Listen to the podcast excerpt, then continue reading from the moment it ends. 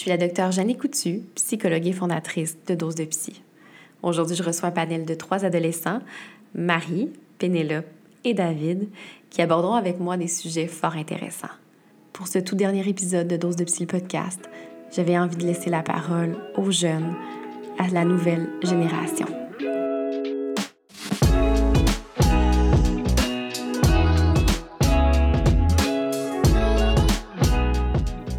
J'avais envie que les ados s'adressent à nous, les adultes, pour nous permettre de mieux comprendre ce qui se passe pour eux afin de mieux les accompagner.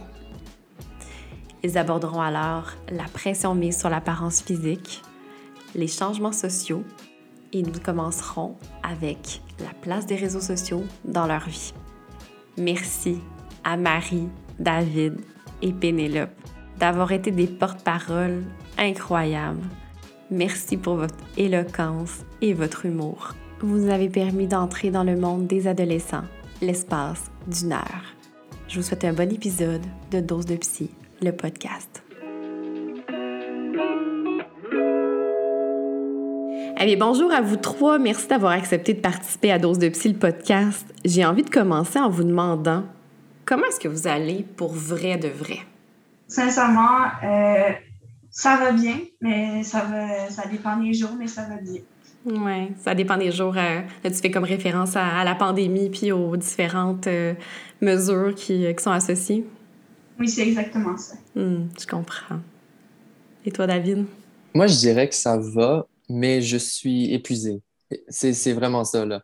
L'école, il y en a beaucoup, il y a beaucoup de choses à faire, mais émotionnellement, ça va, mais c'est ça, c'est l'épuisement qui, qui vient rentrer un peu plus, euh, plus fort qu'à l'habitude. Ouais. T'es hâte à l'été? Ouais. Ouais. Hâte que l'école se termine. Ouais, t'es en secondaire 5? Ouais, exactement. Ah, donc euh, en plus, la fin du secondaire euh, et pas de bal, j'imagine, cette année encore? Euh, ils vont essayer de faire une formule, mais on ne sait pas trop ça va ressembler à quoi là, pour l'instant. Là. Mais c'est pas comme, comme à l'habitude, c'est sûr. Ah, ça c'est triste, un deuil hein, aussi. Personnellement, c'était pas si pire parce que moi, le bal, c'est ça. C'est pas quelque chose qui. Ça vient pas me chercher personnellement, là, mais c'est surtout le, le, deuil de la fin de l'année, de tout ce que je hmm. faisais aussi comme engagement, tout ça. C'est plus ce deuil-là que de pas faire le bal. OK, je comprends. Et toi, Marie, comment tu vas pour vrai de vrai? Euh, je dirais que je vais bien, mais ça dépend des journées. Puis, c'est comme dit David, l'épuisement, ça vient rentrer dans tous les sujets de la vie. Puis, hmm. sérieux, à un moment donné, ça devient trop. Puis, tu sais pas comment le relâcher. Puis, hmm. c'est ça. Ouais. Fait que tu sens que parfois, tu es un peu, euh, excusez-moi l'anglicisme, mais overwhelmed, hein, qui est comme, je trouve, euh, un terme qui est difficilement traduisable de, au français, là, mais... Exactement. Tu comprends. Qu'est-ce qui vous a donné envie de participer à cet épisode-là qui euh, se voulait un épisode de Je parle aux adultes de la société? Mais personnellement, j'avais envie de parler parce que souvent, les adultes, surtout en temps de pandémie, ils comprennent pas nécessairement ce qu'on vit, nous, les jeunes. Puis j'ai envie de leur expliquer de manière euh, qu'ils puissent comprendre et nous soutenir parce que on est justement, comme avait dit David, euh, on a beaucoup de poids sur nos épaules et tout ça. Et euh, on a beaucoup d'émotions qui nous traversent parce qu'on est épuisé. Et les adultes, souvent, peut-être qu'ils ne peuvent pas comprendre nécessairement ce qu'on vit. Et c'est ça. Moi, personnellement, c'est surtout parce que, qu'on le veuille ou non, mais moi, personnellement, j'ai des choses à dire. J'ai des choses, je veux me faire entendre. Et souvent, on n'a pas, on pas cet endroit-là, justement, pour parler, pour s'exprimer, pour dire ce qu'on on pense, parce que souvent, c'est réservé aux adultes quand ils invitent des personnes, c'est des adultes, tout ça. Et ben, les adolescents, on a des choses à dire. On doit se faire écouter. Je trouve, justement, c'est l'opportunité de pouvoir s'exprimer et de représenter certaines personnes. Hmm. Excellent. Euh, moi, par exemple, pourquoi j'ai fait ça? Parce que pendant la pandémie, il y a beaucoup d'affaires qui ont changé euh, pour nous, les adolescents. Et comme les adultes ne comprennent pas nécessairement tous les changements parce que ça se passe tellement vite que c'est difficile à suivre des fois. Puis il y a beaucoup de c'est difficile de s'exprimer en tant qu'adolescent, je trouve, parce que les adultes, ils comprennent pas nécessairement tout mm. ce qu'on peut leur dire. On va essayer aujourd'hui de, de leur mettre euh, des mots pour les aider à comprendre, justement. Je vous propose de débuter la série de thèmes par la place qu'occupent les réseaux sociaux dans votre vie. Parce que vos parents et ma génération, on n'a pas grandi avec les réseaux sociaux. On ne peut pas comprendre ce que ça implique vraiment, les enjeux que vous vivez avec ça. Qu'est-ce que vous aimeriez nous dire à nous les adultes pour qu'on comprenne les réseaux sociaux dans votre vie? Euh, sincèrement, les réseaux sociaux, euh, ça occupe une grande partie de ma vie. Euh, mes parents, personnellement, ils regardent tout ce que je fais sur les réseaux sociaux. Et ça, ça me met quand même un poids sur les épaules parce que, exemple, sur TikTok, ce que je fais, c'est que je fais des vidéos pour moi, pour mes amis, des vidéos que j'aime. Sauf que là, j'ai souvent la pression de oh, je peux pas faire telle vidéo parce que je sais que ma mère va le voir. Fait que, ce que j'aimerais que les adultes comprennent, c'est de nous laisser dans notre bulle d'un certain côté, et c'est du cas par cas, mais de nous laisser comme dans notre bulle et euh, parce que les réseaux sociaux, on est né dans ça, c'est tout le monde, tous nos amis ont ça. Donc, euh, justement, qu'ils devraient nous laisser un peu euh, vivre notre vie de réseaux sociaux. Et c'est pas mal ça. Mmh. Puis ta mère, dans le fond, elle écoute tes vidéos pour, pour s'assurer que, que ça se passe bien ou par curiosité? Comme, comment tu comprends son implication? Mais je pense que c'est un peu des deux. Sauf que, ça dépend pour tout le monde. Exemple, une jeune fille de 12 ans, elle, je comprendrais un petit peu, mais j'ai bientôt, comme, j'ai bientôt 18 ans. Puis j'ai tout le temps la pression que je peux pas faire ce que je veux sur les réseaux sociaux. Puis ça, c'est, euh, c'est un peu dérangeant. Hmm. Moi, si j'avais une seule chose à dire, c'est les réseaux sociaux, il n'y a pas juste du négatif.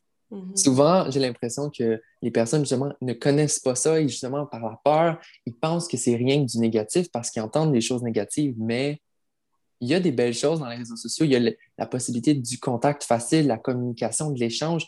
On n'a jamais été aussi connectés, un avec les autres, l'humain avec l'humain, qu'à travers nos écrans et nos réseaux sociaux qu'on le veuille ou non, c'est ça la réalité. Mais il y en a beaucoup qui pensent justement que c'est rien que du négatif parce que ce qu'on entend beaucoup dans, justement dans les médias, dans les journaux, les choses comme ça, il est arrivé certaines choses, il est arrivé d'autres choses. Donc, on voit une image qui est très négative, mais il y a du positif aussi. Mm Ben oui, absolument, tout à fait. Marie, toi? Moi, euh, je trouve vraiment que exactement, il y a vraiment un côté positif, un côté négatif. on peut communiquer avec nos amis à l'extérieur de l'école. On peut les FaceTimer, on peut tout faire, on peut se créer des projets des... Mm. pour notre futur.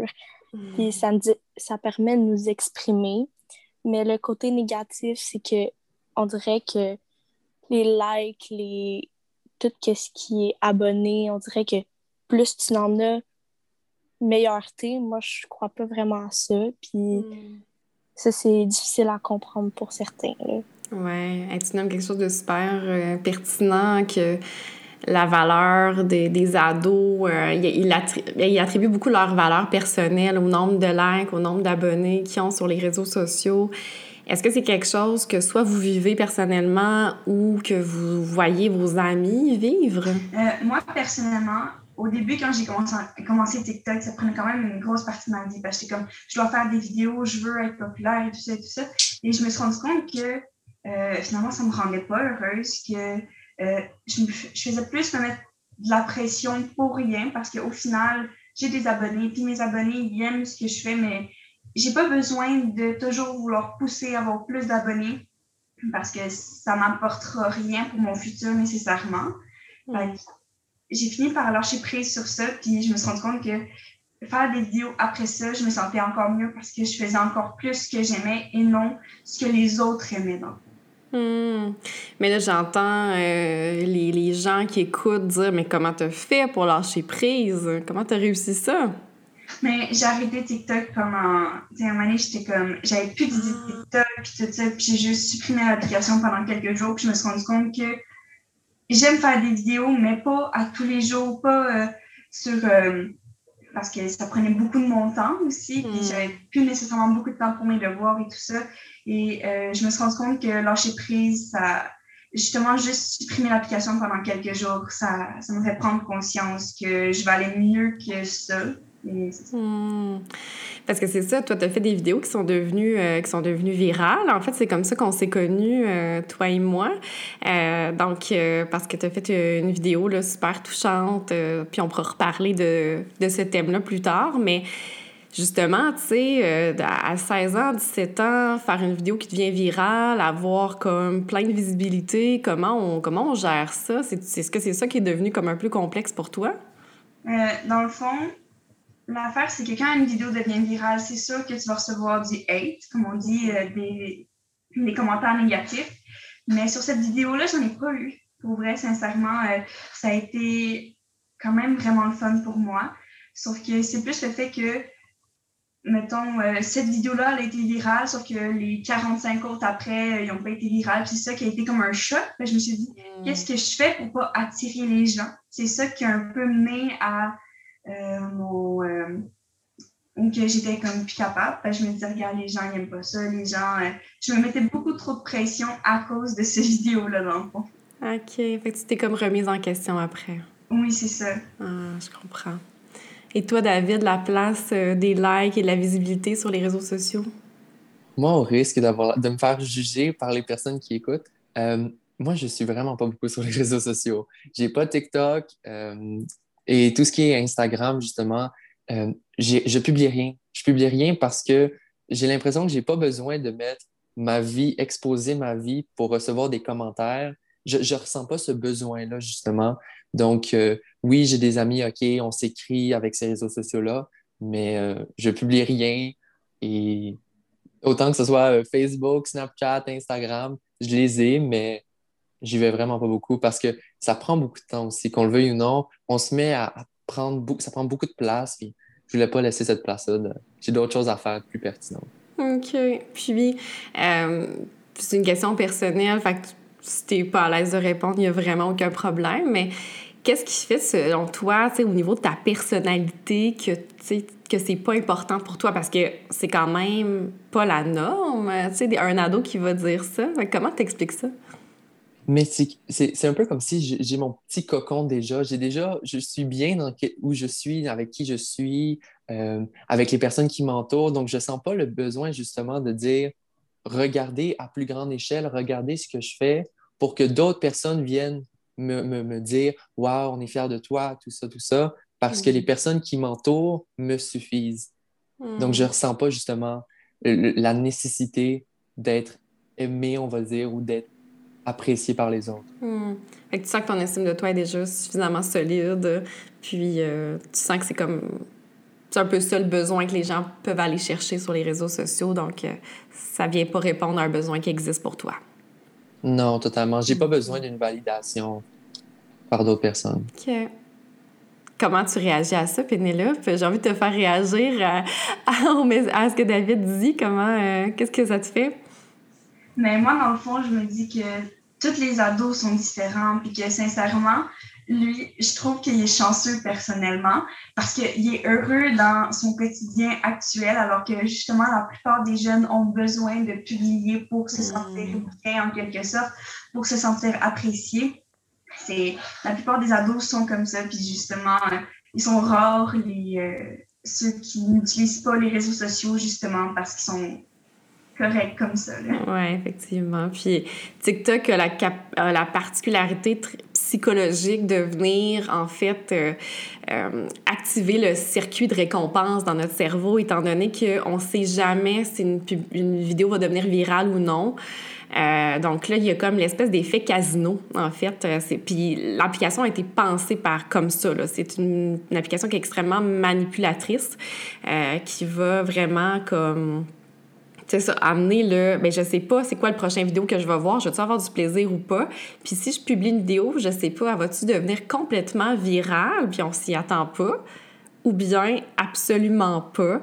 Donc euh, vraiment, il y, a, toute une stratégie derrière l'application TikTok qui est très addictive, euh, effectivement.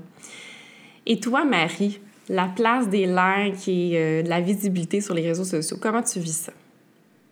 Je trouve qu'il y a une espèce de hiérarchie sociale qui s'est créée, que le nombre d'abonnés que tu as euh, définit la place où est-ce que tu te places, genre, dedans. Et euh, ça, c'est très difficile. Puis moi, je crois pas vraiment à ça parce que tu as tes amis, t'as... tu peux pas faire des amis parce que tu as plus de likes que l'autre personne ou. Hmm. Puis c'est pas tout le monde qui comprenne ça. C'est très difficile parce que tu, des fois, tu veux juste te, tenir avec des personnes parce qu'ils sont hmm. populaires.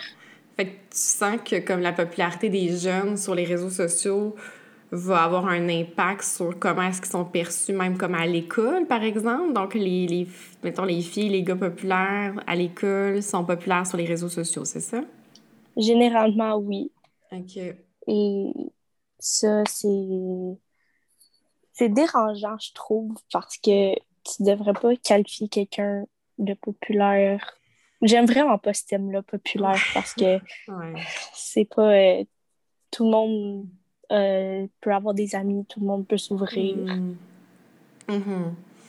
Ouais, ça existait aussi les gens populaires quand moi j'étais ado. Euh, je pense que ça va toujours exister. Puis je pense que les critères ont évolué avec le temps. Là. Maintenant, c'est comme la popularité sur les réseaux sociaux. Puis moi, dans, dans l'école où j'étais, euh, c'était les joueurs de hockey qui étaient populaires. Puis, euh, euh donc, je pense que ça dépend, effectivement. Mais je pense qu'on s'en sortira pas. Il y aura toujours des ados populaires, malheureusement, puis d'autres qui ne sont pas dans les écoles secondaires avec tous les impacts négatifs qui viennent avec. Là. Mais ouais. Mais en fait, vous m'avez parlé de, des avantages, des inconvénients, puis on pourrait y revenir aussi, mais vous m'avez pas parlé du temps que vous mettez sur les réseaux sociaux. Ben, David l'a dit, là, euh, presque, presque pas de temps de son côté à part pour jaser avec, euh, avec ses amis. Donc, c'est comme un moyen de communication. À la place d'être les textos, vous parlez par euh, Instagram, c'est ça que je comprends. mais les autres, les deux filles, comme, c'est quoi, la, c'est quoi le nombre de temps que vous consacrez? Est-ce que c'est des chicanes avec vos parents? Parlez-moi de ça. Sincèrement, je peux passer quand même beaucoup de temps sur les réseaux sociaux parce que souvent, je prépare des projets, des idées de TikTok ou sinon, je fais juste parler avec mon chum sur euh, les réseaux sociaux ou euh, je prépare des vidéos. Après ça, je vais les poster. Mais sincèrement, je peux quand même passer euh, plusieurs soirées de suite sur les réseaux sociaux. Est-ce que ça agace un peu tes parents? pas tant que ça. Tant que je fais mes devoirs, tant que j'ai des bonnes notes, tant que je réussis bien à l'école, euh, je peux faire ce que je veux de mon temps. Et en plus, ben, tant que je suis responsable, dans le fond, je peux faire euh, ce que je veux. Ah oui, en plus, tu es presque une adulte maintenant. Oui, c'est ça. Et toi, Marie, est-ce que c'est pareil? À 14 ans? Est-ce que nos parents, euh, on se chicane plus avec eux? Ben, moi, c'est un peu comme Pénélope. C'est vraiment tant que j'ai des bonnes notes, tant que je travaille fort, il n'y a pas vraiment de chicane parce que je pense pas tout mon temps dessus. Oui, quand même beaucoup de temps, mais par exemple, j'aime mieux quand il fait beau dehors sortir euh, avec euh, mes amis de ma bulle classe. Hmm. OK, je comprends. Qu'est-ce que vous pensez de toutes les études qui démontrent un lien assez fort entre la consommation de réseaux sociaux, donc pas la publication, mais vraiment la consommation, et l'augmentation de l'anxiété, de la dépression, mais aussi de la faible estime de soi? Qu'est-ce que vous pensez de ça? Moi, je dis que c'est vraiment vrai. Avec toutes les filles qu'on peut voir sur TikTok, sur Instagram, les filles en bikini euh, extrêmement belles, on va se dire, mais et les jeunes qui n'ont pas de confiance en eux, mais si j'avais une chose à leur dire, c'est que c'est pas vrai, c'est pas la réalité. La plupart du temps, soit ils sont photoshopés ou ils se mettent dans des positions euh, spéciales pour mettre en valeur leur corps. Sauf que souvent, les jeunes de 12-13 ans qui viennent d'avoir un téléphone, ils n'ont pas conscience de ça, puis ils font juste voir une belle fille ou un beau garçon, parce que ça peut arriver aussi aux garçons, et ils vont se sentir pas bien, ils vont se dire, oh, moi, je suis, est-ce que je suis beau, est-ce que je suis belle, est-ce que je rentre dans les critères de beauté, mm. oui, non, tu sais. Ça peut beaucoup affecter, surtout quand tu es justement en plein développement euh, de la confiance en soi. Oui. Absolument. Puis les études ont démontré que même si on sait qu'une image est photoshopée, euh, elle a quand même de l'impact sur notre estime de nous. Donc, même si on continue d'éduquer les ados en leur expliquant ça. Il reste que ça a quand même de l'impact plus on va en consommer, en fait. David, toi, qu'est-ce que tu en penses de ces liens-là, de la science? Pour moi, c'est sûr qu'il y a, un lien qu'on peut établir, mais c'est surtout parce que on, base notre estime avec les personnes qui nous entourent, on base avec justement les liens qu'on crée. Des fois, qu'on le veuille ou non, on se compare avec les autres personnes. Mais quand on arrive, mettons, à l'école et qu'on voit juste les personnes de notre entourage, de notre classe ou de notre niveau, on se compare avec peut-être une dizaine, une vingtaine, une centaine de personnes. Mm-hmm. Mais quand après ça, sur les réseaux sociaux, on se compare avec des milliers, milliers de personnes qui sont idolâtrées par des tonnes de milliers d'autres millions de personnes. Donc, c'est comme, mm-hmm. on va dire, la, la, crème de la crème et on, prend ça comme si c'était c'était ça la normalité. Ouais. Donc, on, établit ça comme étant le standard. Puis là, après ça, c'est là que ça vient nous chercher parce que on voit une différence. Mais la différence n'est est pas là dans la vie de tous les jours. Absolument. Tu, tu mets le doigt sur quelque chose d'extrêmement important. C'est que avant, on se comparait avec notre cercle social et puis maintenant, on se compare avec un cercle social de, de, de infini, en fait. Et puis, euh, avec les algorithmes aussi, on finit par toujours avoir euh, le même genre de personnes aussi sur euh, nos fils. Donc, tout à fait. Marie, toi, qu'est-ce que tu en penses de ces liens-là de la science? je trouve que ça a vraiment de l'allure parce que sur les réseaux sociaux, il y a deux types de corps qu'on voit, puis c'est les corps stéréotypés, donc musclés, minces ou. C'est vraiment difficile à, à définir si c'est la, la réalité ou, mm-hmm. pas. Mm-hmm. Et tout. Puis il y a beaucoup de morphologie, beaucoup de. C'est vraiment difficile d'aller atteindre un but si tu peux pas, physiquement, tu peux pas, et mm. mentalement non plus. Mm. Et il y a peu de personnes qui, qui définissent ça, la réalité du faux. Mm-hmm. absolument.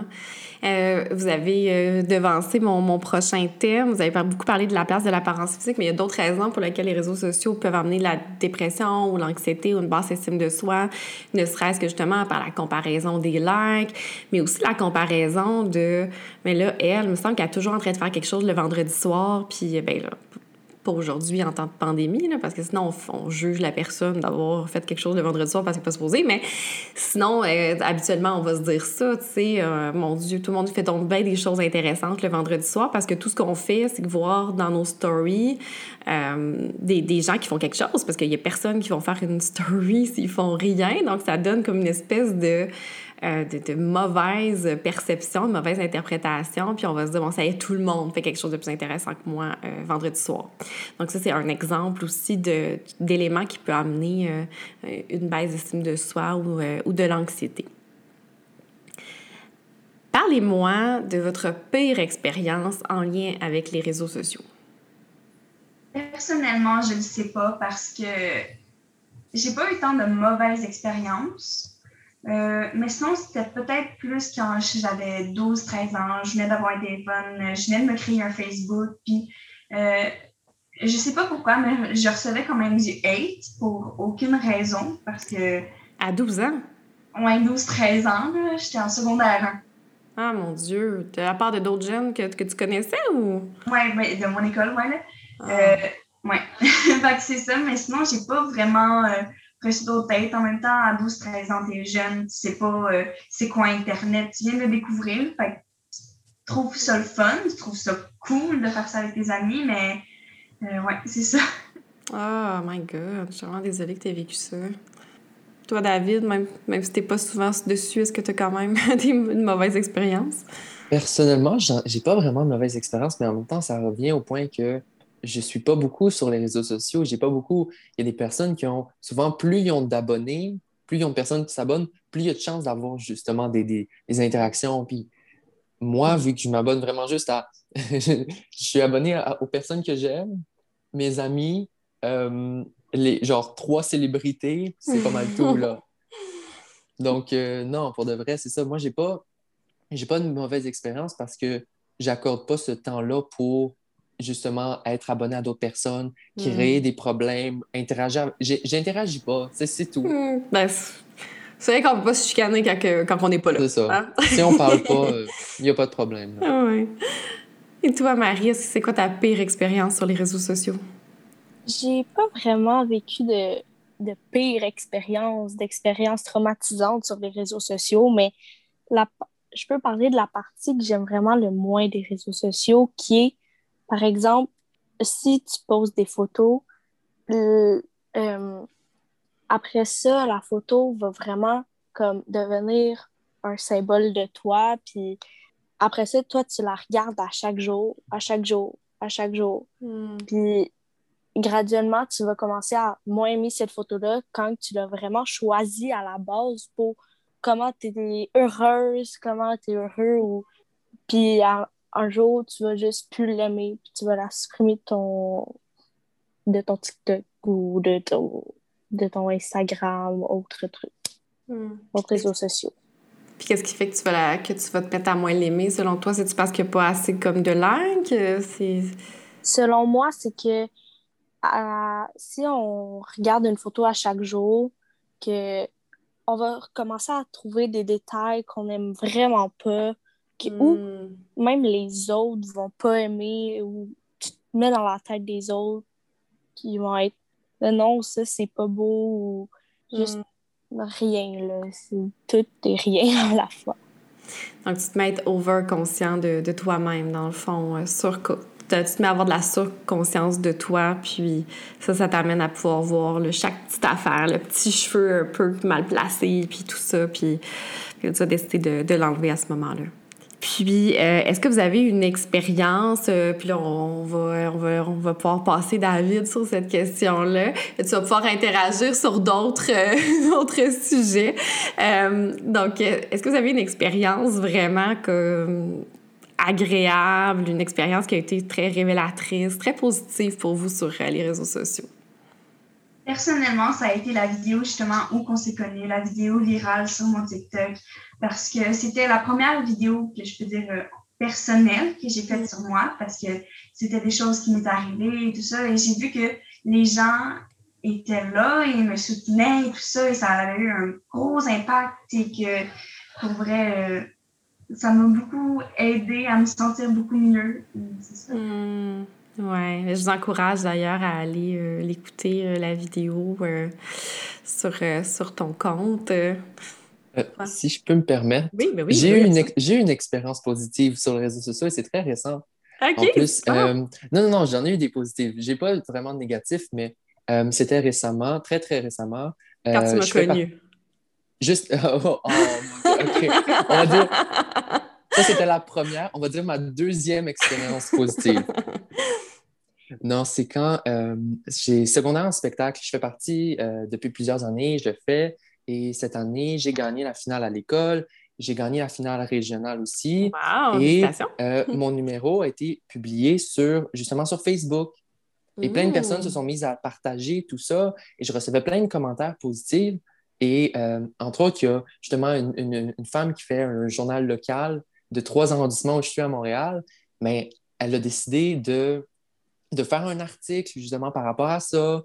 Et il y a même, ah. il y a même la députée, la députée euh, Hélène David qui a, qui a, partagé cette publication-là. Puis là, je me suis dit, waouh, je, je, je...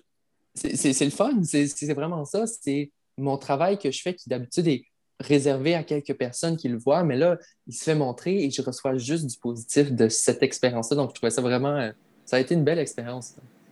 Wow! C'est quoi ton, ton, talent qui t'amène à gagner un secondaire en spectacle? J'ai fait du, un mélange entre le théâtre et du slam. Oh, OK, quand même. OK. Un numéro que j'ai écrit seul de thé, au complet, là, c'est un, un monologue. Wow, mais tu m'enverras, tu m'enverras le lien, hein? Ça va me faire plaisir. Marie? Euh, moi, j'ai vraiment, euh, j'ai pas vraiment eu de, d'expérience extraordinaire euh, comme une vidéo virale pour l'apport des deux autres, mais juste comme les liens qu'on peut faire et la mm. communication entre les, les personnes, c'est, je trouve que c'est vraiment beau et cool parce que ça l'ouvre notre circuit social un minimum. Hmm. Ben, c'est un peu le but de la présence de doses de psy aussi sur les réseaux sociaux, c'est que c'est de mettre un peu de positif aussi dans le dans le fil des jeunes et des moins jeunes euh, qui ont envie d'avoir euh, quelque chose de positif sur leurs réseaux sociaux, donc j'espère que j'y arrive. Euh, par instinct de protection, puis pour être moi-même justement sur les réseaux sociaux depuis environ un an, j'aurais envie d'empêcher mes patients puis les ados que j'aime bien de produire du contenu en ligne, surtout sur TikTok, parce que les commentaires qu'on peut recevoir sont quand même assez violents par moment. Est-ce que vous comprenez mon, mon inquiétude? Est-ce que vous la partageriez si vous étiez parent d'un adolescent? Sincèrement, oui. Parce que parfois, les commentaires qu'on peut recevoir peuvent être vraiment durs, surtout sur le moral, surtout si euh, euh, tu es instable émotionnellement. Mm. Donc, euh, justement, moi, j'empêche, pas j'empêcherais, mais je ferais peur à mes enfants de, des risques qu'ils peuvent avoir, mais surtout comme qu'ils peuvent venir me voir, qu'ils n'ont pas à avoir peur de euh, m'exprimer comment ils, se sentent. Je, ben justement, s'ils reçoivent des, euh, comment, reçoivent des commentaires, je vais leur dire que je suis là et tout ça et que euh, c'est ça. Là. mais je trouve ça aussi vraiment intéressant ce que vient de dire Pénélope parce que c'est ce qui est important, c'est cette ouverture-là entre le parent et l'enfant parce que les réseaux sociaux, c'est une lame à double tranchant. Ça peut être super beau, super positif, mais c'est facile justement parce que les personnes sont cachées derrière leurs écrans. Et moi, comme je suis plutôt prudent et justement, je ne vais pas prendre trop de risques, moi, je déconseillerais justement aussi, et j'approuve ce que vous dites parce que je ne prendrais pas le risque de tomber dans le, on va dire, le mauvais côté des réseaux sociaux pour mm-hmm. expérimenter du, son bon côté aussi. Mm-hmm. Je comprends. Euh, moi, je trouve que oui, je ferais part de ça parce que c'est ça, les commentaires méchants, négatifs peuvent beaucoup avec, affecter le mental d'une personne et c'est difficile d'oublier ça, mm-hmm. euh, même après une longue période de temps. Ben oui, ça laisse des traces. Vraiment. Mm-hmm. Euh, puis ça va venir jouer sur. Euh, ça, je pense que ça peut venir jouer sur les notes scolaires, les, mm-hmm. tout ce qui est même relations sociales, puis tout. Mm. Ben oui, parce qu'avant, euh, l'intimidation, c'était à l'école, donc euh, c'était dramatique là, déjà, tu sais, mais c'était de 9 à 3 dans ta journée. Maintenant, ça peut se poursuivre euh, constamment. Tu peux te lever pendant la nuit puis voir que tu as reçu des messages désagréables sur, tes, sur ton téléphone. Je veux dire, c'est comme... Ça veut dire que 24 heures sur 24, tu peux être victime d'une de violence. C'est quand même vraiment pas rien. Puis, euh, dernière question par rapport à ce thème-là, justement, étant donné que c'est inévitable, comment est-ce que les adultes autour de vous peuvent vous accompagner dans la consommation de réseaux sociaux? Bon, Penelope a déjà nommé un petit peu euh, d'avoir l'ouverture, hein, de dire, ben je suis présent pour toi si jamais tu as envie d'en parler. Euh, je ne sais pas si tu voulais ajouter quelque chose par rapport à, à la place que les adultes peuvent avoir. Non, c'est pas mal ça. David? Ben, moi aussi, je trouve que c'est ça, c'est l'ouverture à la base, mais c'est aussi prendre conscience de tout l'enjeu qui, qui, entoure les réseaux sociaux parce que souvent, il y, a, des parents, des adultes qui se disent euh, on ne sait pas ce qui se passe, mais on ne veut pas trop savoir non plus ce qui se passe. Mm-hmm. Donc, c'est vraiment de dire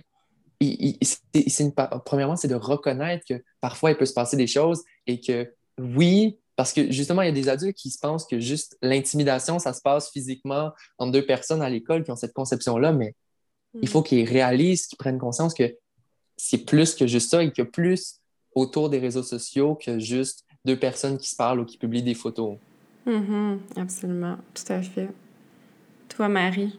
Je pense que euh, les parents devraient expliquer les risques aux enfants parce que quand même à un jeune âge, ben, pas 6 euh, ans, mais par exemple 12-13 ans, quand ils commencent à à se nourrir des réseaux sociaux mm-hmm. pour expliquer le bon et le mauvais euh, de ceux-ci parce que, comme disait David tantôt, c'est une lame tranchant, donc mm. il peut avoir du bon comme du mauvais. Mm-hmm.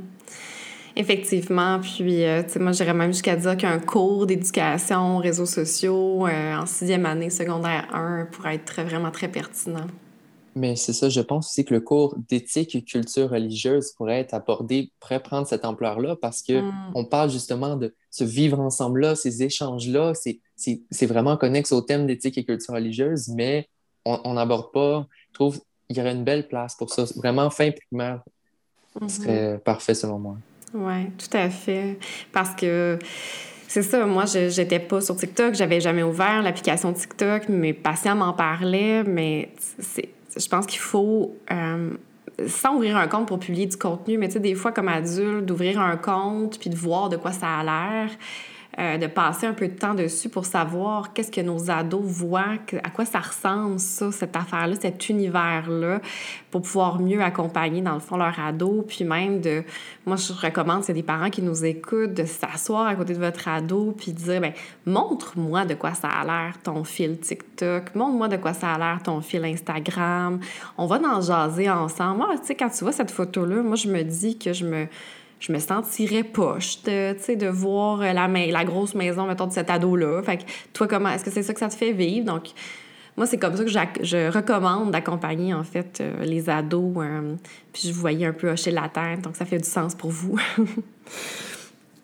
donc, euh, le deuxième thème que j'aimerais aborder avec vous, c'est l'apparence physique. En fait, j'allais dire que je voulais vous parler de la pression mise sur l'apparence physique, mais il y avait comme un biais dans ma question, donc je me suis dit que j'allais commencer en vous demandant est-ce que justement vous en ressentez de la pression par rapport à l'apparence physique? Personnellement, euh, certains jours, oui. Certains jours, je peux me dire, ah, ben, je suis peut-être un peu grosse, ou est-ce que je suis, est-ce que je suis belle, tout ça. Mais d'autres jours, je suis comme, j'aime mon corps, j'aime comment je suis, puis on s'en fout des autres parce que l'important, c'est comment je me sens bien. Tu sais, ça dépend tout le temps un peu de, de mon humeur, de si aujourd'hui je me suis bien levée, si, et tout ça. Mais pour vrai, l'enjeu de l'apparence physique, c'est très difficile, surtout avec les réseaux sociaux. Mhm, effectivement. Mais justement, pour ajouter sur ce qu'elle vient de dire, Pénélope, c'est que euh, je trouve par contre, ces temps-ci, on voit de plus en plus euh, un début de acceptons justement les. Mhm. Voyons la diversité, voyons que ce soit ethnique ou justement des, des corps. Et ça, je trouve ça beau. Parce qu'on voit, on a eu, il y a eu une période au début des réseaux sociaux, c'était beaucoup plus fermé, justement. Euh, tout des- le même type de personnes, des choses comme ça, des, des idoles à atteindre, on va dire. Mais là, on voit une vague d'acceptation et je trouve c'est les réseaux sociaux commencent à, à changer de portrait et ça, je trouve ça bien. Je trouve que ça, ça, am- ça diminue la pression. Mhm, Effectivement, c'est ça l'objectif. Ouais. La vague d'acceptation, moi, je trouve que c'est un vraiment beau mouvement parce que ça donne confiance aux personnes. Puis Mhm. moi, je suis vraiment comme Pénélope. Il y a des matins que je suis comme, Hmm, j'aime pas euh, trop euh, mes bras, par exemple. Mhm. Mais il y a d'autres que c'est la meilleure journée de ma vie. Mais à mon école, on a un uniforme, puis je trouve que je, je me sens tellement pas bien avec cet uniforme-là. Ah. Ça vient m'enlever toute ma confiance. C'est, c'est vraiment difficile de trouver qu'est-ce qui te fait le mieux parce que même si c'est un uniforme, les filles encore, ils se font dire Ah, ta jupe est trop courte. Euh, et d'autres, euh, on n'a pas le droit de bas d'une couleur, par exemple. C'est vraiment Hmm. difficile. là. Ouais, c'est dur de, de se démarquer, de créer son identité, tu trouves, euh, avec, euh, avec un uniforme. Puis euh, je sais que c'est un sujet probablement que les deux autres voudraient parler, fait qu'on peut faire cette, cette parenthèse-là, justement.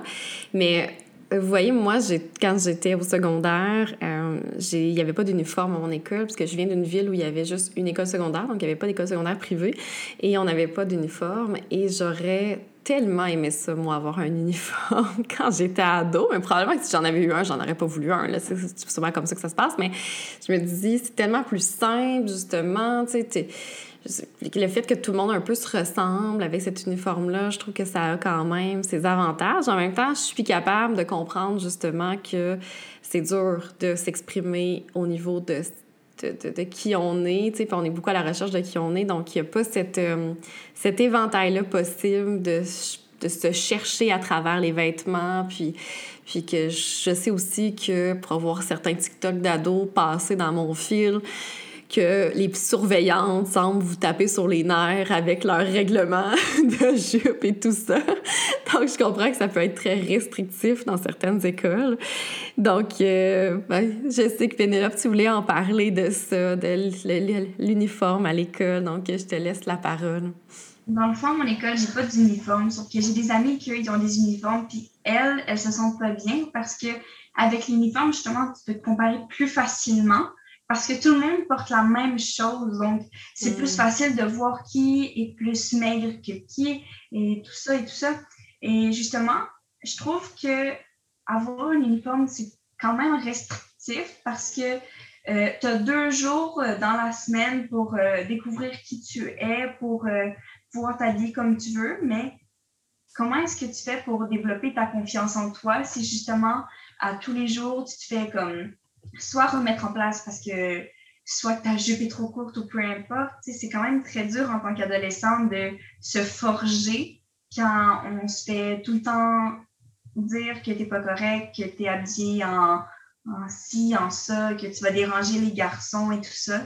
Donc, euh, hmm. c'est très dur pour le moral en tant que jeune. Là, tu parles de quand tu n'as pas d'uniforme, justement. Mais que tu en aies un ou que tu n'en aies pas, comme Marie l'avait dit, euh, les filles peuvent se faire avertir quand même. Ouais. En même temps, j'ai comme le goût de te poser une question, euh, peut-être un petit peu piège, mais justement, si on veut que nos jeunes développent leur estime d'eux en dehors de l'apparence physique, est-ce que justement de ne pas les laisser baser leur estime de soi sur leur style vestimentaire, est-ce que, est-ce que l'objectif derrière est pas... Euh, je sais pas si tu comprends ma question, mais est-ce que tu penses pas que ça peut aider justement? C'est sûr que ça pourrait aider, mais en tant que jeune de 12 à 17 ans, euh, on est tout le temps là à se comparer aux autres. Puis je pense que c'est une phase que tout le monde va passer par là, à se comparer aux autres, à essayer d'être parfait, entre guillemets. Mm. Parce que justement, ils se découvrent, ils découvrent c'est quoi vivre en société, vivre avec les autres. Donc, euh, ça fait un peu partie du développement humain, je pense. Euh, si je peux me permettre, mais c'est surtout parce que l'uniforme, moi, je pense qu'il faudrait trouver un juste milieu parce que l'uniforme, qu'on le veuille ou non, c'est comme un outil de conformité. Ça met tout le monde sur le même pied, mm-hmm. mais le problème, c'est que vu que tout le monde est pareil, c'est plus facile de, pointer les différences. Mm. Parce que sur l'aspect physique, tout le monde, ben, l'aspect vestimentaire, tout le monde est pareil. Mais la seule chose, c'est que je me dis aussi, si euh, quand il n'y a pas d'uniforme, l'avantage, c'est que les personnes peuvent souvent se sentir plus à l'aise justement avec comment ils sont, comment ils sont habillés. Mhm. Donc, ils se sentent mieux quand ils viennent à l'école. Mais le problème aussi, justement, c'est les personnes vont se mettre des fois à, critiquer, en plus de la personne, mais sa façon de s'habiller. Mhm. Donc là, on vient encore plus de créer justement d'autres inégalités. Donc moi, je pense que des deux côtés, il y a des points négatifs, mais il faudrait trouver un peu comme une forme de juste milieu où il y a une base de, on va dire, de neutralité, mais chaque personne peut ajouter sa propre touche qui va faire qu'elle va être authentique et va se sentir bien dans cet uniforme-là, hmm. dans cette école-là. OK. Donc, ça serait d'essayer de, trouver euh, l'espèce de, compromis qui a les avantages de avec et les avantages de sans, finalement. Mm-hmm. Hmm. Exactement. Est-ce que tu voulais rajouter quelque chose, Marie? Oui, euh, pour le vivre, euh, c'est quand même difficile parce que comme disait Pénélope tantôt, euh, les grandeurs de jupe, par exemple, là, euh, hmm. ah, toi, tu portes du small, toi, tu portes du medium, ben, sans le vouloir, on crée quand même une inégalité parce qu'on se compare avec les autres. Donc... En même temps, en tant que psychologue spécialisée en troubles alimentaires, j'ai goût de demander, mais pourquoi vous parlez de la grandeur de vos jupes? Tu sais, je, je me demande pourquoi vous parlez de ça, pourquoi vous parlez de combien vous pesez. Moi, quand mes patients me disent ça, ça me fait capoter. Il me semble qu'il y a tellement d'affaires plus intéressantes à se jaser sur l'heure du midi que c'est quoi la grandeur de ta jupe. Euh, tu sais, je, je, me demande qu'est-ce qui fait que vous en venez à parler de ça. Je trouve ça, je trouve ça tellement dommage, en fait, parce que je vous écoute aujourd'hui, vous êtes trois ados intelligents qui avaient des choses à dire, puis je suis certaine que vous pourriez avoir des conversations beaucoup plus pertinentes que la grandeur de vos jupes sur l'heure du dîner. je sais pas, qu'est-ce que, qu'est-ce que vous vous dites quand je, me, quand je vous dis ça? Ben, dans le fond, euh, je me dis que c'est les ados doivent pas en parler. Je suis pas dans une école privée, fait je ne sais pas, mais c'est juste que à force de voir la même jupe à tous les jours, tu dois finir par savoir, oh, celle-là, c'est une small, juste en la regardant, je pense. Hmm. J'imagine que ça doit être ça.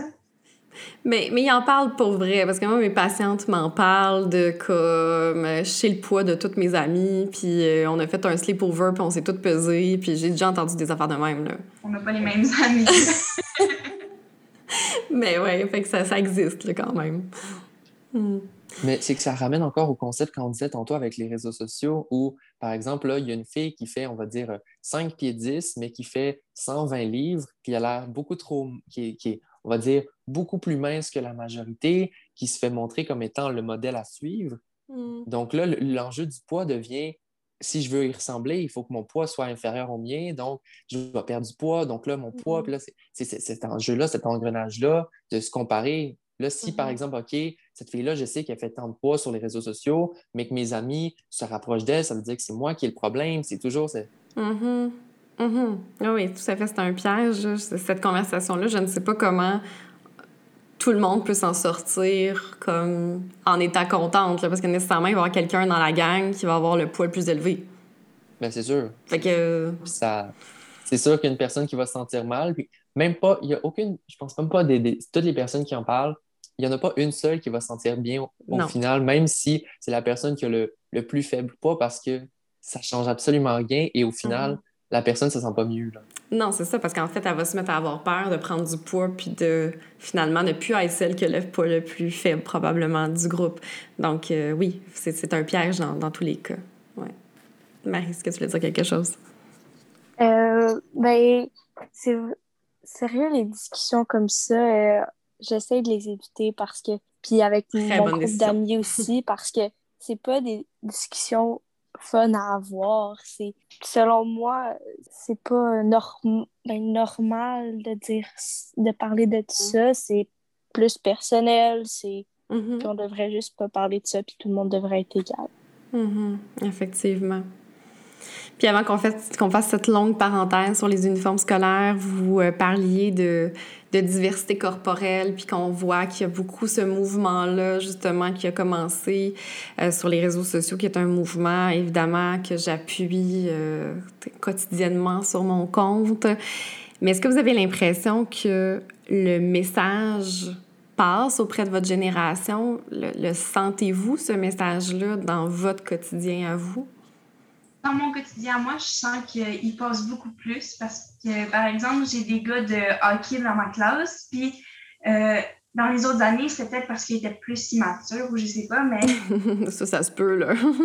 mais cette année, ils, ils, encouragent plus les, les, filles ou plus, en fait, euh, les personnes en surpoids. Euh, ils encouragent plus, puis. ils sont vraiment gentils, puis ça leur dérange pas de se mettre en équipe. Tu sais, dans les autres années, souvent, ce qu'ils faisaient, c'était comme Oh non, ça ne tente pas d'être en équipe avec elle, blablabla. Mais cette année, sincèrement, je sens que ça leur dérange pas, puis qu'ils aiment ça, justement, puis que. OK. Fait que tu sens que maintenant, c'est plus tant un critère pour choisir est-ce que j'ai envie d'être en équipe avec elle, euh, c'est quoi sa grandeur de, de sa jupe, là? Oui, c'est ça. C'est bon, c'est un bon, ouais, c'est un bon upgrade quand même, David. On, on voit la différence. Et moi, si, quand il y a des personnes justement qui pose des commentaires comme ça, moi, je, je, me gêne pas et je, je, je, je réprimande, disons ça de même. Là. J'ose plus ça. Parce que, honnêtement, ça vient me chercher, ça vient me chercher tout ça, les, les, débats en lien avec aussi la femme, le corps, tout ça. Non, ça, moi, ça, ça passe pas. Ça passe pas. Donc, mm. euh, j'ose, je, je, je me gêne même pas pour venir remettre la personne à sa place. Mm. Bien, c'est excellent. Ça nous prend plus d'alliés comme ça. Mais d'ailleurs, on parle beaucoup du, de l'apparence physique des, des, filles, mais auprès. Parce que toi, tu es un garçon. Comment ça se passe, la pression de l'apparence physique auprès des garçons? Est-ce que tu sens que tu dois intervenir? Est-ce que tu sens que la diversité corporelle se rend aussi pour les garçons? Je pense que c'est plus tabou encore. Hmm. C'est que là, on en parle beaucoup justement auprès des femmes et c'est correct, il faut que ça, ça soit fait. Mais c'est qu'on dirait que les hommes, ils doivent pas trop en parler. Ils doivent pas trop en parler parce que ça vient justement. C'est, c'est, ils parlent pas, on va dire, ils parlent pas de ça. Donc, c'est beaucoup, beaucoup plus tabou, c'est beaucoup plus dur. Et c'est sûr qu'il y a des personnes, parce que c'est pas juste les filles qui se comparent, les gars se comparent, mm-hmm. euh, je me compare à d'autres personnes, d'autres personnes se comparent à moi, mais c'est plus discret, j'ai l'impression. Hmm. OK. Donc, il y a comme une partie euh, plus de honte, alors que les filles, on dirait qu'on est comme socialisées à se dire c'est normal de se comparer puis de ne pas se trouver assez. Hein. On a été. Mais de plus en plus. Hmm. Et toi, Marie, qu'est-ce que tu en penses? Euh, moi, je trouve que ce mouvement-là est vraiment bien et commence à prendre l'ampleur, l'ampleur encore et encore. J'aimerais vraiment que ça continue. Et aussi pour les garçons, comme on vient juste d'en parler, euh, mm-hmm. il faudrait que ça commence à grandir euh, parce que c'est pas tous les garçons qui se sentent bien dans leur peau aussi. C'est comme les femmes. Mm-hmm. Et pourquoi ça serait juste les femmes? Il y a les gars aussi qui peuvent dire, faire, avoir un mouvement aussi, là, et ça peut se mélanger aussi. Mm-hmm. Euh, puis je vois vraiment du changement euh, à propos de ce mouvement-là. Euh, en tout cas, je suis mm. plus comme, on est plus tout acceptés, on s'accepte plus, tout le monde. Ah oui, tu le sens même, parce que toi, tu es la plus jeune du panel, tu le sens même auprès des jeunes de ton âge? Quand même, ça commence. OK. Ah, ben c'est bon. Mon Dieu, ça me rassure. plus en plus, je sens qu'on ressent justement ces changements-là. Et plus, on va dire, les, les années avancent, plus c'est ancré chez les personnes. Hmm. Ah, ben. Ben oui, mon Dieu, je suis contente de vous entendre dire ça. Si vous aviez un rôle de pouvoir au sein de la société, qu'est-ce que vous metteriez en place pour diminuer justement la pression mise sur l'apparence physique? Mettons, on vous met le, ministère de l'apparence physique entre les mains. Qu'est-ce que vous faites de différent? Moi, je ferais en sorte qu'il y ait plus de personnes de plein d'origines, de plein de grosseurs différentes, exemple, sur des magazines, sur euh, peu importe euh, dans les films, parce que c'est vrai que dans les films, il n'y a pas nécessairement beaucoup de personnes euh, de différentes origines, de mm-hmm. différentes euh, grosseurs. Donc, je prends ça qu'il y ait vraiment beaucoup de différences, autant garçons que filles. Mm. Fait que tu imposerais des espèces de quotas dans le monde culturel pour qu'il y ait de l'identification plus facile pour les gens qui écoutent. Mais moi, je pense, je dirais, je ferais le contraire. Parce que je trouve que les quotas, ça ne fonctionne pas dans la vie de tous les jours parce que souvent, euh, imposer un quota, ça, ça ramène à l'idée qu'il faut absolument qu'on va dire on coche une case. Hmm. Donc, moi, je, je, je, je pense que c'est en, justement en parlant, en sensibilisant tout ça, mais aussi en ouvrant des dialogues, des choses comme ça, et de dénoncer et de punir les actes, que ce soit de la discrimination par rapport, que ce soit à l'ethnie ou à l'apparence physique, que ça soit reconnu justement comme étant des actes discriminatoires qui doivent être punis parce que ça doit être puni.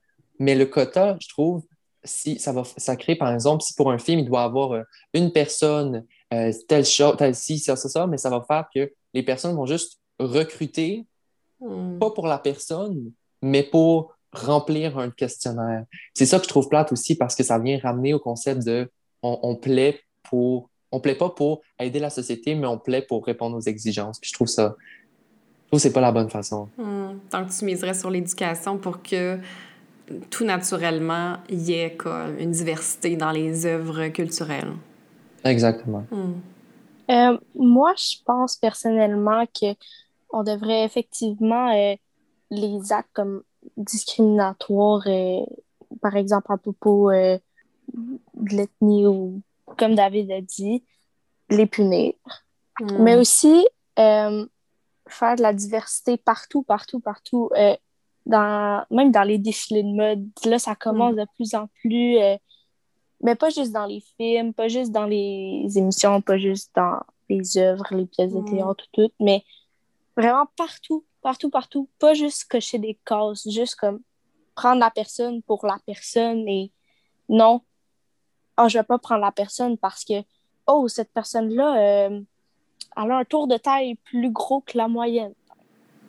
Tout à fait. Puis moi, j'ajouterais même que je modifierais les algorithmes sur les réseaux sociaux parce que euh, je pense que c'est un piège. Donc, euh, moi, j'ai beau, sur Dose de Psy, suivre des gens qui sont très, euh, dans, dans le mouvement, là, anti-grossophobie, tout ça, puis des, des personnes de toutes les tailles, des mannequins de taille plus, mais il reste que sur mon fil, je sais pas pourquoi Instagram a compris ça, il ne me présente quand même que qu'à 90 des femmes blanches et minces moi, personnellement, ça ne m'influence pas, mais mais ça pourrait influencer comme quelqu'un qui n'est pas porté à prendre conscience de ça. Donc, euh, je pense que les algorithmes des réseaux sociaux euh, sont un gros problème aussi par rapport à ça. Donc, euh, ben, écoutez, j'aimerais bien ça, que des gens prennent ces décisions-là. je vous amène sur un nouveau thème maintenant. Je voulais vous parler de tous les changements sociaux qui opèrent actuellement Hein, on a parlé, bon, justement de la diversité corporelle, mais au-delà de ça, il y a les mouvements antiracistes, l'appui à la communauté LGBTQ2+, mais aussi les préoccupations environnementales, le sort animal, bref, il y a beaucoup de changements sociaux qui opèrent actuellement. Qu'est-ce que vous pensez, vous, de tous ces changements-là? Ben, pas nécessairement individuellement, mais globalement. Qu'est-ce que vous en pensez?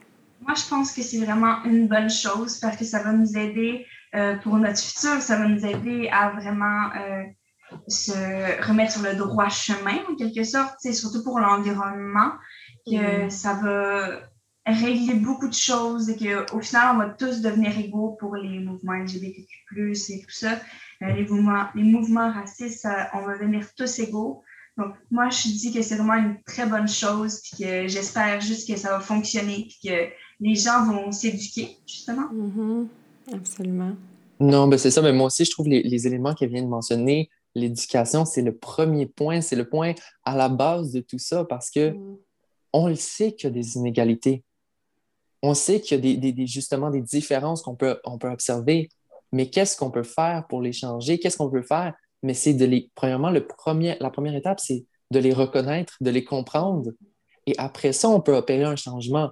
Mais je trouve que là, ce qui arrive, c'est que encore là, c'est surtout avec les réseaux sociaux, on voit de la différence, on voit des personnes qui décident de, de poser des gestes, de faire valoir leurs points, de défendre des, des, points de vue des personnes, des opinions. Et je, je, supporte ça, je trouve ça beau, je trouve ça bien. On voit du changement et il faut qu'on continue d'opérer ce changement-là pour que finalement on retrouve une égalité parce que c'est ça le but. Mm-hmm. On doit être égal. Il n'y a pas de raison pour lesquelles on ne devrait pas l'être. Mm-hmm. Absolument. Marie? Je trouve ça tellement beau, le changement. Ça va changer le monde, ça va révolutionner le monde. Et c'est... On va tous se faire accepter pour qui on est, ou même on va régler les problèmes de la planète, on va pour que tout le monde dans le point soit égaux. Et mm-hmm.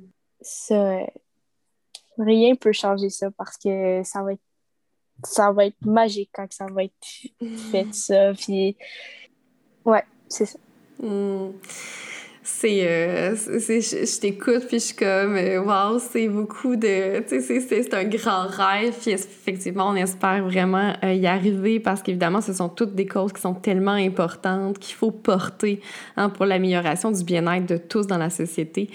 Et j'ai l'impression que les générations plus jeunes, comme vous, sont plus sensibilisés à ça que jamais, en fait, que les jeunes endossent de plus en plus les valeurs progressistes. Avez-vous l'impression, justement, que vous êtes les meilleurs porte-parole de, ces, euh, de ces mouvements-là? Moi, je dis que oui, parce qu'en plus, justement, grâce aux réseaux sociaux, on a plus le pouvoir de parler, de s'exprimer, de, euh, d'éduquer les jeunes, les plus jeunes, parce que les plus jeunes ont les réseaux sociaux. Donc, nous, en venant leur parler de ça, ben, ils viennent comprendre très jeunes l'enjeu qu'il y a. Donc, euh, je dis que oui, les jeunes, justement, ont un très grand pouvoir, surtout qu'on est quand même beaucoup à appuyer ces mouvements-là. Mm-hmm. Non, euh, je trouve aussi la, la, prise de parole, tout ça, c'est beau et j'ai espoir. J'ai espoir mm. et je pense que il va y avoir un changement qui va se faire et il peut se faire et non, ça va être bien. Hmm. Je dirais pas qu'on est les meilleurs, mais on est de, très bons euh, explicateurs. Comment on sait comment expliquer au monde entier comment faire le changement, comment euh, puis on s'implique, c'est ça qui est beau à voir parce que les manifestations, les et tout ce qui a rapport avec ça, mais on est capable de le faire. Puis c'est ensemble qu'on va réussir. Puis je trouve qu'on est vraiment lié euh, notre génération à hmm. propos de tous ces mouvements-là. Hmm. Non, c'est ça. Oh, si je peux juste ajouter, oui. c'est que on est, c'est ça, comme elle vient de dire, le mot lié, on est lié par le désir du changement, de, de changer les choses et de, de, de, voir autre chose. Et aussi par rapport à l'environnement, on veut, on, on, on, je pense qu'on craint aussi pour notre futur et on veut qu'on ait un beau futur. Donc, on veut le changement et c'est pour ça qu'il s'opère parce que c'est plein de personnes qui s'allient pour la même cause je trouve ça touchant de vous écouter, en fait, comme je trouve ça touchant aussi quand je vois justement tous les jeunes qui s'en vont manifester ensemble, puis qui prennent la parole justement, dans, même dans les médias plus traditionnels et qui sont éloquents et euh, qui, qui, donnent envie, en fait, de se ranger derrière eux. Puis tu, te dis, mon Dieu, mais je suis une adulte, puis j'ai envie de me ranger derrière un ado de, de 16-17 ans qui, qui m'explique quelque chose qui fait tellement du gros bon sens, puis que... Euh, puis on n'avait pas ça, nous, dans notre génération, on n'avait pas ce genre de cause-là, on n'était pas sensibilisés comme ça. Ça a énormément changé. Euh, mais des fois, justement, je vous écoute, je trouve que vous êtes la génération la plus ouverte qu'on n'a jamais eue. Euh, c'est super important. Puis en même temps, je me dis, mais on est en train de remettre le sort du monde sur vos jeunes épaules. Est-ce que vous ressentez cette pression-là de corriger ce qui fonctionne pas puis de réparer nos erreurs à nous? D'un certain côté, oui, parce que d'un certain côté, c'est un peu nous qui doivent éduquer euh, les plus vieux. Je veux dire, euh, les personnes euh, contre ben, les personnes homophobes et tout ça, c'est un peu nous qui devons les éduquer, leur dire, yeah, c'est normal et tout ça. Mais de l'autre côté, je me dis que c'est un peu de notre job. Si on veut faire changer les choses, on doit, on doit faire avancer ça et c'est à nous de le faire de notre côté. Et je me dis qu'au moins, on n'est pas seul, on est tous ensemble, on est tous unis, on s'entraide. Donc, euh, je me dis qu'au moins, le poids des épaules est répandu avec tout le monde, justement. Hmm. Et je pense aussi, c'est que on, on, on, vit dans une situation où là, on a tellement eu, on, a, on vit un peu de peur, quasiment en temps auparavant. Si on retourne avec l'environnement, on voit les changements, on voit les, les problèmes et on se dit, ben, personnellement, est-ce que moi, moi non plus, je ne veux pas donner ces problèmes-là à mes enfants? Je ne veux pas dire, regarde, moi, ça s'est passé, ça j'ai rien fait, donc mm. je te lègue ces problèmes-là. On, a espoir pour mieux, donc on veut du mieux, on veut des changements et on, a, on veut réparer les erreurs parce que on, les reconnaît et maintenant, on se dit que c'est fini de, perpétuer toujours ce même mm. cycle-là. Et c'est pour ça que je trouve que c'est important, justement, des plateformes comme ça aujourd'hui où on peut prendre parole parce qu'on les adolescents, on prend quasiment pas parole parce qu'on n'a pas la possibilité de prendre parole. Mm-hmm. C'est ça qui est plate, moi aussi, que je trouve, ça vient me chercher. Oui, ah, je comprends. Parce qu'effectivement, c'est vous qui allez avoir euh, ce qui va rester de la terre, hein, finalement, quand nous, euh, on va mourir. C'est ça, c'est vous qui, euh, qui allez avoir les conséquences de, de nos décisions à nous d'adultes aujourd'hui. Tout à fait. Marie, toi, qu'est-ce que tu en penses? Effectivement, c'est qu'est-ce que tu viens de dire?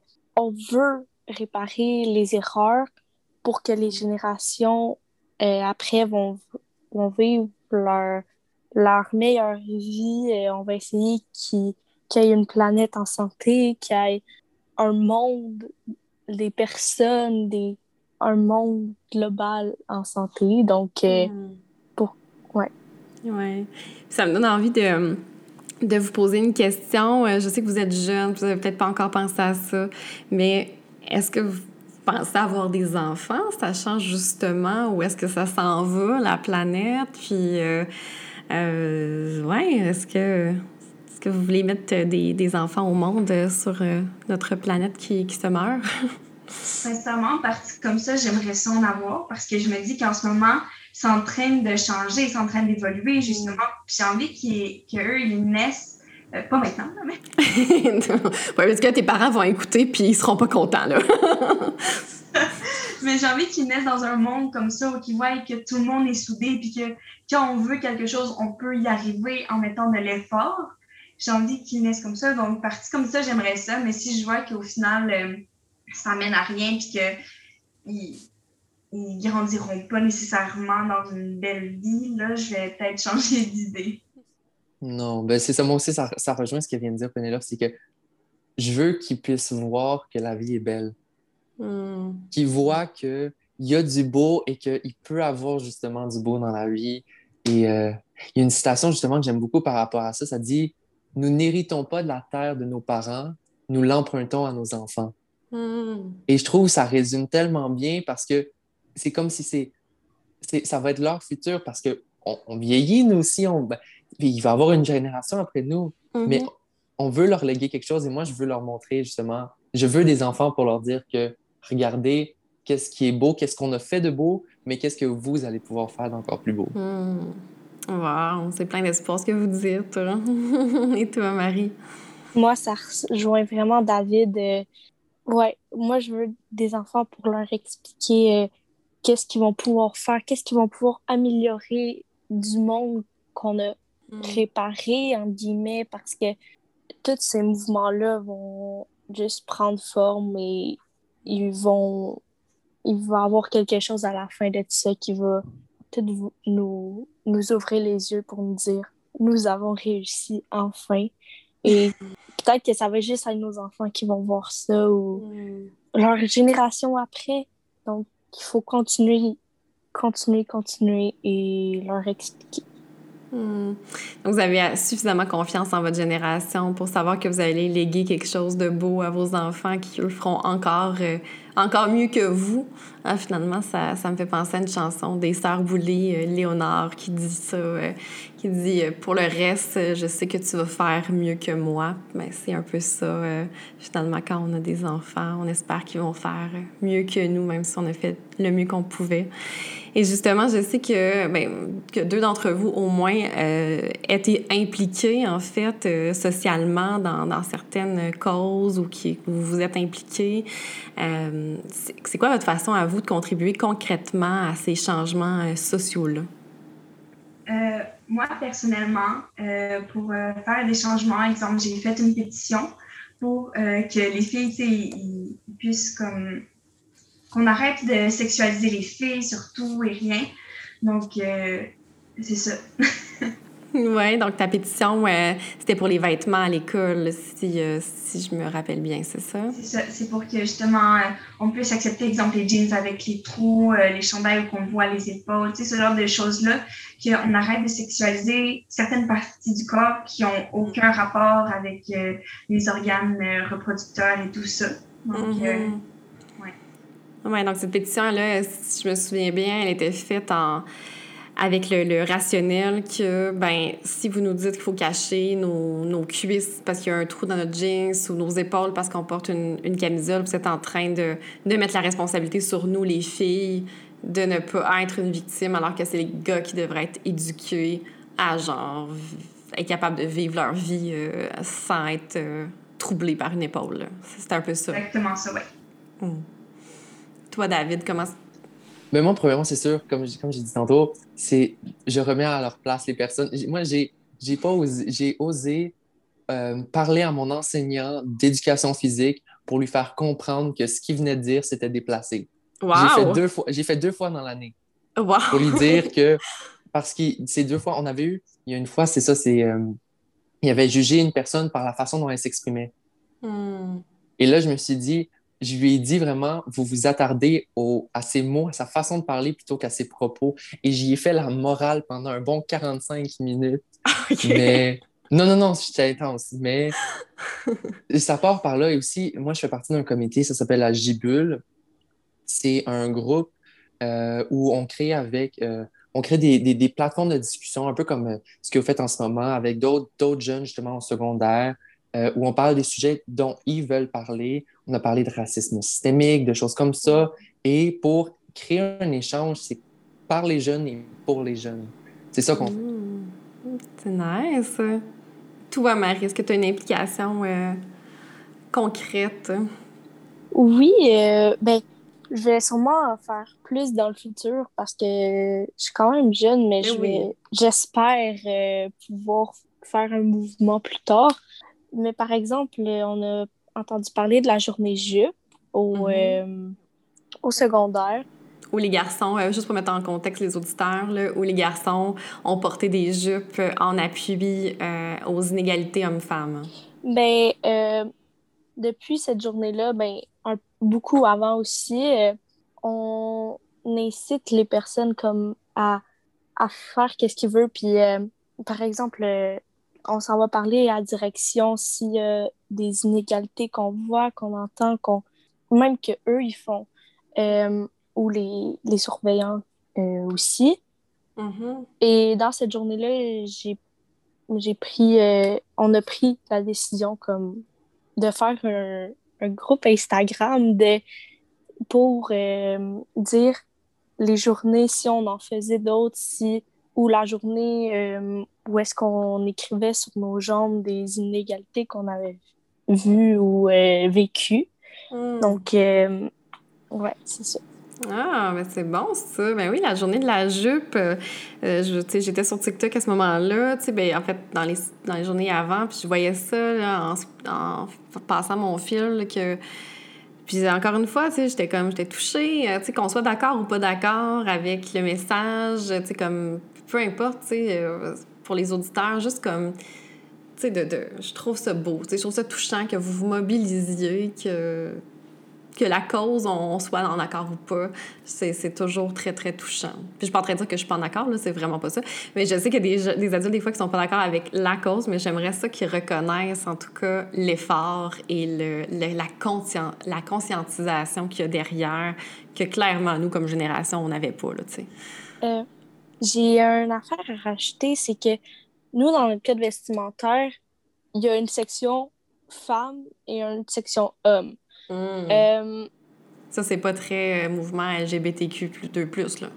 Non, c'est ça. Donc, euh, nous, à chaque cours, par exemple, d'éthique et culture et ECR, Hmm. où on s'en va parler des fois à la direction, on essaye de que ça soit un, un ensemble, pas nécessairement homme-femme, juste comme Hmm. si un gars veut se mettre en jupe, mets-toi en jupe. Si, Ben oui. euh, Mhm. si tu veux te mettre en pantalon, en Bermuda, mets-toi en Bermuda si tu veux. Mhm. Euh, c'est vraiment comme. Ouais, c'est deux grosses catégories qu'on essaie d'abolir parce que on s'habille comme on veut. Ben oui. Bon, je sais pas dans quelle école tu vas, mais euh, c'est clairement pas très progressiste d'avoir une catégorie homme-femme dans ton code vestimentaire. Il y a une petite réforme à faire là. Cette année, euh, je suis allée voir le nouveau, euh, la nouvelle collection ve- vestimentaire et euh, ils ont rajouté les Bermudas, les pantalons, les, dans les, les, les femmes. Donc, des fois, déjà, c'est on augmente un peu à chaque année. Puis, Hmm. on espère qu'un jour, il va y avoir une, euh, une, ta- une catégorie. Oui, une catégorie. Effectivement. Puis qu'ils trouvent une autre façon de catégoriser les tailles, parce que c'est probablement ça l'esprit derrière, là, c'est qu'un small de fille puis un small de gars, c'est pas la même chose, là, mais il faudrait qu'ils trouvent une autre charte de grandeur pour qu'il y ait juste une catégorie, effectivement. David, oui. Ah oui, c'est pas juste ça, c'est ça, c'est comme nous, dans notre uniforme, les, les garçons, on a, euh, c'est c'est des bandes au niveau des bras, les chandails à manches longues, les, bras, les, les manches se ferment, se tiennent bien, sont, sont solides, tandis qu'il y a comme un élastique au bout. Mais ceux des filles, ça, ça pend, ça va. C'est Mm. c'est- c'est- c'est des manches qui sont, on va dire, qui n'ont qui, qui ont pas de tonus, qui n'ont pas, qui, ça- qui ont pas d'élastique au bout, ça se tient mal. Et je me dis, à quel moment, entre un ou l'autre, il y a une différence outre la Mm. Une fille pourrait vouloir, c'est des détails, des- il y a des petits, petits détails entre les uniformes. Mhm. La longueur des, des polos, la- des manches des polos. Il y a des, des petites différences, mais je me dis, à quel moment une fille pourrait pas vouloir un de gars ou un gars de celui d'un- d'une fille? Je me Mhm. dis, c'est c'est des, des- des détails encore super minimes, mais pourtant, ils, ils vraiment ils classifient un ou l'autre créer vraiment une Mhm. différence. Je trouve ça, moi aussi, euh, très Mhm. déplacé. J'aime pas ça. Ouais. Il y aurait moyen de faire ça plus inclusif, de, assez facilement, en fait. Là. Très facilement, surtout avec les, les- les petites différences vraiment qu'il y a euh, Mm. entre un ou l'autre. Mm, absolument. On va terminer avec les messages lancés dans l'univers. Donc, je, je vais vous poser euh, la même question, mais en trois volets. Donc, euh, quelle est la chose que vous aimeriez dire à tous les parents d'adolescents qui sont en train de nous écouter? Je, sincèrement, euh, j'aimerais leur dire qu'ils prennent le temps d'écouter leurs enfants euh, et que d'un certain côté, qu'ils leur laissent leur bulle, mais qui prennent le temps de les écouter et de leur faire savoir qu'ils sont là pour eux. Parce qu'en tant qu'adolescent, souvent on se dit Ah, peut-être que si je vais raconter ça à mon père, il va peut-être être fâché, il va peut-être me chicaner. Mais faites savoir que vous êtes là, puis que si on vous fait confiance, que vous allez respecter ce qu'on vous a dit et sans euh, mettre des conséquences nécessairement ou juste être là pour nous. Hmm. Je trouve ça toujours tellement intéressant quand les ados me disent ça parce que les parents ont l'impression que les ados ne veulent pas de leur présence, mais c'est faux. Hein. Même si des fois nos parents nous tapent ses nerfs comme adolescents, on a besoin d'eux encore. C'est ça que tu es en train de dire. Oui, c'est exactement ça. Mm. Mais souvent, en tant qu'adolescent, tu as juste peur de parler à tes parents parce que tu as fait une connerie puis tu sais qu'il va te chicaner, mais tu as envie de lui parler de ça, de lui parler de comment tu te sens, mais tu as juste peur de leur réaction. Moi, si j'avais une chose à leur dire aussi, c'est euh, bravo. Parce que, qu'on le veuille ou non, eux, nous, OK, nous, on, on, est nés dans la, dans la situation avec les réseaux sociaux, on a vécu avec ça. Mais eux sont juste, on va dire, à côté pour ne pas avoir vécu dans cette génération-là, mais de devoir vivre avec des enfants qui sont pleinement dedans. Donc, ils ont dû s'adapter et il y en a beaucoup justement mm. qui s'adaptent parce qu'il y en a des parents qui veulent écouter, qui vont être là pour leurs enfants. Mm-hmm. Donc, à ces parents-là, je leur dis bravo, merci mm. de faire ça parce que c'est ça qui fait la différence, c'est d'être là, d'être, on va dire, le phare pour les enfants, pour leurs enfants mm. et à ceux qui prennent le temps de le faire, d'être leur lumière et de, d'éclairer et de prendre ce temps-là. Merci beaucoup. Euh, moi, je leur dirais, euh, faudrait éduquer leur enfant, mais en laissant une, espèce de liberté de, de choisir, de, d'explorer le monde par eux-mêmes, pas de leur dicter qu'est-ce qu'ils doivent faire, parce que ça, c'est sûr qu'ils leur ils se mettent dans une bulle et un jour, la bulle peut éclater et ça va faire un dégât extraordinaire, mais hmm. juste laisser la liberté tout en ayant un œil sur votre enfant. Hmm. Fait d'être des espèces de, de, petits trous derrière le vélo qu'on peut tranquillement monter pour qu'ils deviennent de moins en moins nécessaires, euh, mais qui sont toujours là au cas où le vélo y pencherait trop. Mhm. Puis quelle est la chose que vous aimeriez dire aux décideurs publics, là, si euh, le premier ministre pouvait nous écouter? David, il trouve que mes questions n'ont pas de bon sens, on dirait. non, non, je trouve, non, justement, j'ai quelque chose à dire. Ah, si je peux me permettre, non. Mais laisse écouter vos adolescents et demandez à votre jeunesse de s'exprimer. J'ai lu un article à un moment donné qui disait 7 euh, jeunes sur 10 se sentent bien dans la pandémie avec les cours en ligne. Et quand j'ai cliqué sur cet article-là, ça dit euh, le questionnaire a été fait aux parents qui hmm. répondent comment, selon eux, leur enfant se sent. Et je me suis dit, c'est tellement pas représentatif. Ben non, ben non. Et je me dis, il y aurait simplement pu demander aux adolescents, aux enfants, et il y aurait eu une réponse qui est vraiment représentative. Mais hmm. je me dis, c'est pas parce qu'on a en bas de 18 ans qu'on a, on va dire, moins d'expérience dans la vie, qu'on a moins de choses à dire. Hmm. Donc, hmm. laissez-nous cet espace-là pour s'exprimer parce que vous allez réaliser que on a des choses à dire, on a des points à apporter et si vous, si vous nous laissez les apporter maintenant, vous allez voir qu'à long terme, ça va être plus bénéfique que d'attendre que nous, on devienne des adultes comme vous et qu'on prenne les décisions. Hmm. absolument. Toi, Pénélope, si tu peux parler euh, à M. Legault. Moi, dans le fond, ce serait vraiment la même chose, ou sinon, un peu qu'il arrête de mettre la pression sur les jeunes, qu'il arrête de faire comme si, justement, on allait bien. Parce que c'est un peu nous, en quelque sorte, qui portent le poids des épaules. C'est nous qui travaillons dans les services à la clientèle. C'est mm. extrêmement dur. Et sincèrement, je pense qu'on aurait tous besoin d'une pause, autant adultes qu'ados, et que notre... Euh, nous aussi, on a besoin de parler, de s'exprimer et de dire directement ce qu'on pense, mais on peut pas vraiment parce que personne veut nous écouter, en fait. Hmm.